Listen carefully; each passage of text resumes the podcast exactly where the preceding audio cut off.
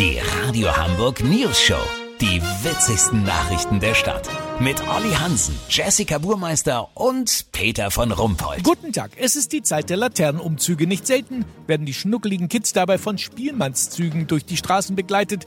Viele können sich an diesen Sound von Trommeln, Querflöten und Schellenbaum nicht so richtig gewöhnen. Olli Hansen, es gibt jetzt eine Untersuchung der Günther von Tinnitus Universität in Jena zum Thema Spielmannszüge. Was hat man da rausgefunden? Ja, Peter, der Spielmannszug ist Teil einer militärhistorischen Kultur. Die Wissenschaftler der Uni in Jena fanden jetzt zudem heraus, dass die Musik von Spielmannszügen Menschen ungefähr so emotional berührt wie das Geräusch eines Saugbaggers oder eines Sitzrasenmähers. Selbst eine rhythmisch gut aufgestellte Baustelle mit Presslufthammer hat theoretisch mehr Potenzial, Gefühle freizulegen. Insofern überlegt man ernsthaft, ob die Geräusche, die von diesen marschartigen Instrumentengruppen erzeugt werden, gar nicht Musik genannt werden sollen, sondern Murksieg. Eine eigene Gattung, die sich eben dadurch auszeichnet, dass sie emotionsfrei und immer leicht enervierend für den Zuhörer ist. Das Besondere daran ist auch, dass die Spielmannszüge ja immer zum Zuhörer kommen und nie umgekehrt. Oder kennst du einen, der sich mal eine Karte für ein Konzert mit Schellenbaum, Querpfeifen und aufrechtem Xylophon gekauft hat? Ehrlich gesagt nicht. Stimmt. Siehste?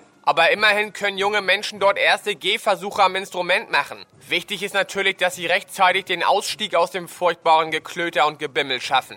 Oh, Olli, du weißt, wir kriegen jetzt richtig Ärger, ne? Kann ich doch nichts dafür, Peter. Ich zitiere doch nur die Wissenschaft. Ich habe überhaupt nichts gegen Spielmannszüge, solange die Fenster wirklich dicht schließen. Weißt, wie ich mein? Lass so machen. Ich beantworte die ersten 30 Mails und du die restlichen 1000. Ja, genau so machen wir das. Vielen Dank, Olli Hansen. Kurznachrichten mit Jessica Burmeister. HSV, wenn die Rothosen so weiterwursteln, könnte ihnen noch vor Saisonende die Betriebserlaubnis entzogen werden.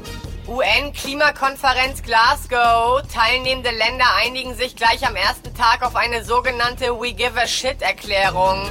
Studie, Robben und Menschen sehen für weiße Haie gleich aus. Die Frage, ob sie für die Haie auch gleich schmecken, wird jetzt untersucht.